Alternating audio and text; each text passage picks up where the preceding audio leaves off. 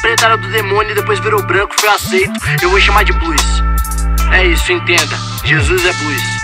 Falei mesmo.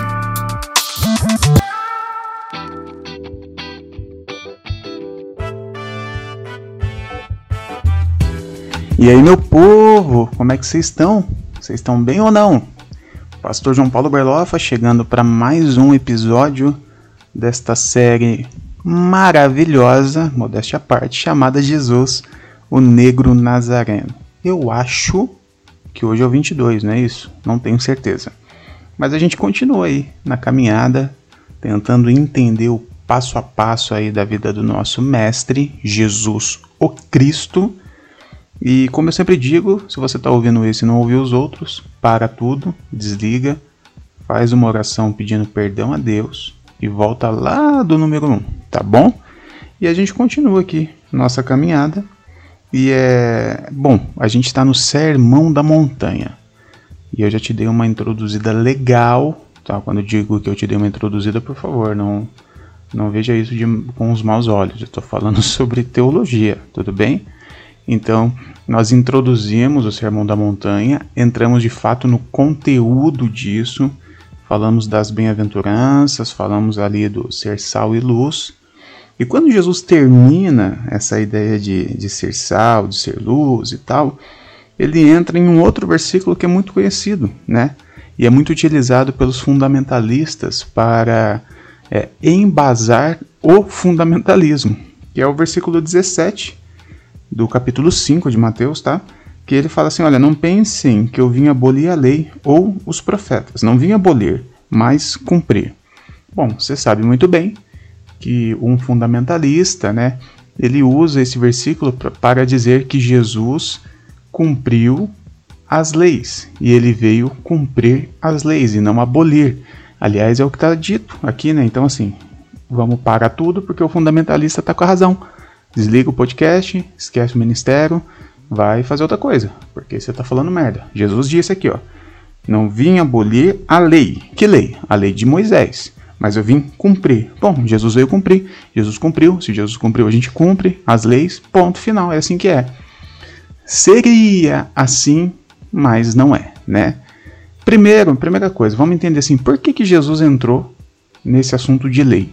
Eu venho falando para você que é muito ruim a gente ficar lendo Bíblia de versículo, né? A gente pega Jesus do nada começa a falar de lei e a gente não se pergunta, peraí, por que, que Jesus começou a falar desse assunto? Dois motivos. Primeiro é que ele está dando uma introdução aqui ao realmente o que ele vai falar, né? Daqui a pouco ele vai começar a reinterpretar, reinventar a lei. Quando ele vem com aquela sequência de vocês ouviram o que foi dito, eu porém vos digo. Então Jesus está entrando nessa ideia. E aqui é legal você aprender um, um conceito interessante que chama perícope. Perícope. O que, que é uma perícope? É uma, é uma quantidade de texto que faz sentido, né? É, você não tem como pegar um versículo.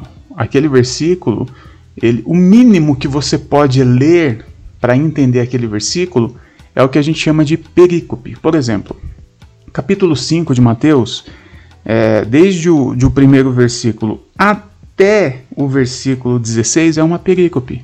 Você não tem como ler somente um versículo e entender nada. O mínimo que você tem que entender, que ler, são esses 16 versículos. Esses 16 versículos formam uma perícope. Então aqui a partir do versículo 17 até até o final do capítulo 5 é outra perícope. Não tem como a gente ler um versículo só e entender um versículo só. Se Jesus está dizendo aqui que ele não veio é, abolir a a lei, mas veio cumprir, a gente tem que continuar lendo tudo para entender, tá bom? Mas a primeira coisa aqui que você precisa entender sobre esse cumprir é o, é o termo que está sendo utilizado aqui. O termo cumprir aqui não é não está relacionado a obedecer, está relacionado à missão cumprida, ok? Sabe, missão dada é missão cumprida. O termo no grego aqui, Jesus quer dizer o seguinte: eu não vim abolir a lei, eu não vim dizer que a lei é uma bosta e não, não é isso. eu vim encerrar a lei. A lei teve um papel até agora, só que agora essa lei está sendo cumprida em mim. Essa lei tinha uma missão e essa missão foi cumprida em mim. O apóstolo Paulo vai falar lá em Romanos, no capítulo X, versículo Y, que eu não me lembro e não preparei isso, pensei nisso agora, você pesquisa aí no Google, que ele fala o seguinte: a lei foi um aio, um tutor, que levou a humanidade de mãos dadas até o Cristo. Então a lei teve a sua importância, ela teve, mas qual é a importância? Levar a galera até Jesus. Agora chegou Jesus. Qual é a importância da lei agora? Zero. A lei foi cumprida, foi encerrada. Foi, foi, ela cumpriu o seu papel na história da humanidade e agora em Cristo ela foi encerrada. Qual lei? Toda a lei tudo que tiver de lei, tudo que tiver de mandamento, tudo que tiver de, de, de, qualquer coisa lá do Antigo Testamento, acabou. Acabou. Aí você fala assim, o fundamentalista, ah, mas como assim? Então quer dizer que agora a gente pode matar, porque uma das leis, né, um dos mandamentos é não matarás. Não, meu filho fundamentalista, querido amigo, irmão, varão. Porque Jesus também diz que nós não devemos matar. Inclusive, ele vai piorar essa situação, mas a gente vai ver isso no próximo episódio. Então, o que, que significa? Que tem coisa boa na lei? Tem. Mas tudo que tem de bom na lei vai ser repetido ou reinventado em Jesus.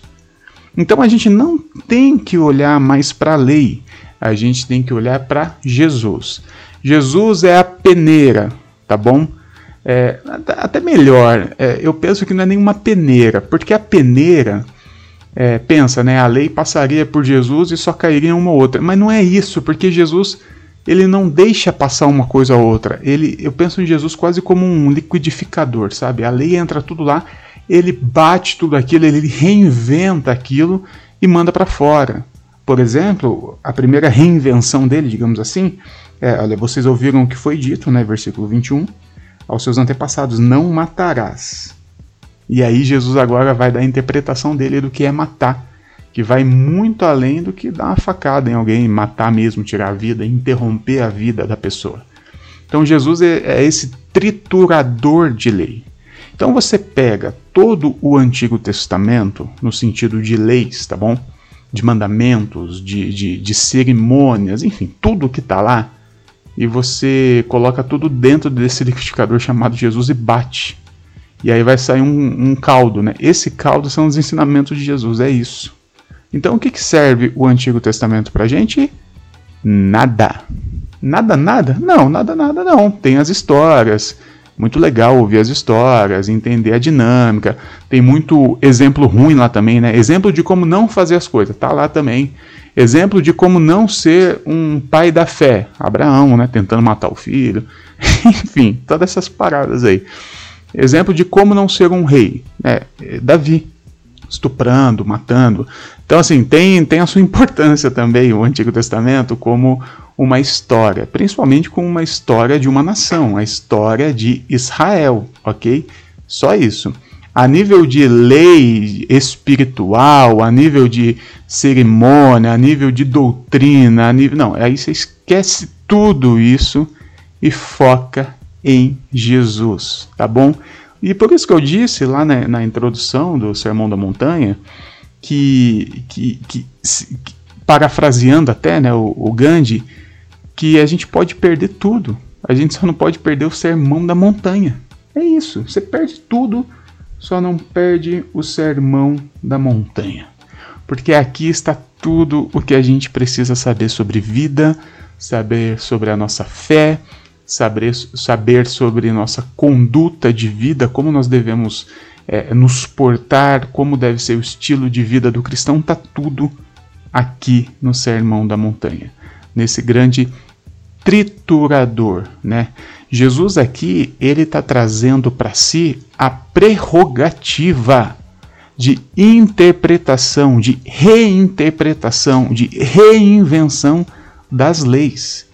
E isso aqui deixa o povo maluco, principalmente os fariseus, os mestres das leis, né? Os caras estão há centenas de anos dentro de um regime de lei, né? Dentro dessa dessa dessa doutrinação das leis. As leis é o que rege não apenas a religião judaica, mas a nação.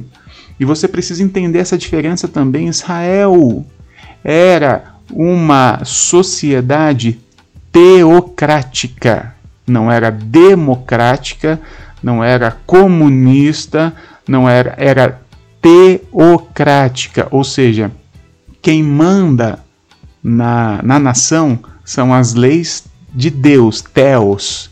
Então, essas leis do Antigo Testamento não era apenas que regia a religião deles, era a, legi a legislação deles. E Jesus chega e começa a reinterpretar isso. Jesus está colocando a nação abaixo, não é apenas a religião, mas é toda a estrutura de vida deles Jesus está vindo arregaçando com isso. Isso é muito legal a gente saber e entender, porque mesmo que, ouça, mesmo que você seja um fundamentalista, você conheça um fundamentalista e queira seguir o Antigo Testamento, faça isso. Tudo bem, tá bom? Você vai ser só um idiota chato, mas faça, vai na sua, né? É sua fé, não é isso? Agora, entenda você está num país democrático. Nós temos uma constituição, nós temos uma legislação e os mandamentos do, da, da sua fé não podem interferir na nossa legislação, na nossa sociedade, porque senão como que a gente vai fazer? Porque tem a fé cristã, mas tem a fé budista, tem a fé espírita, tem a fé do candomblé, enfim, tem várias fés, né? Qual que vai reger? Nenhuma. Nós não somos regidos por fé, nós somos regidos por constituição. Graças a Deus, nós vivemos num país democrático e laico. O nosso país é laico. Todos ah, os tipos de espiritualidade têm total abertura para, para ter a sua, o seu culto, a sua vivência mas nenhum pode e deve interferir na Constituição. Por isso, é um grande absurdo o slogan de um presidente ser Deus acima de todos. Porque qual Deus, né? Ele está falando. E fica aqui, fica aqui minha dúvida, fica aqui meu abraço, eu vou ficando por aqui, eu sou o pastor João Paulo Berlofa, me segue no Instagram, Pastor Berlofa, segue a garagem, coletivo na enfim, você já sabe de tudo, né? Beijo, tchau.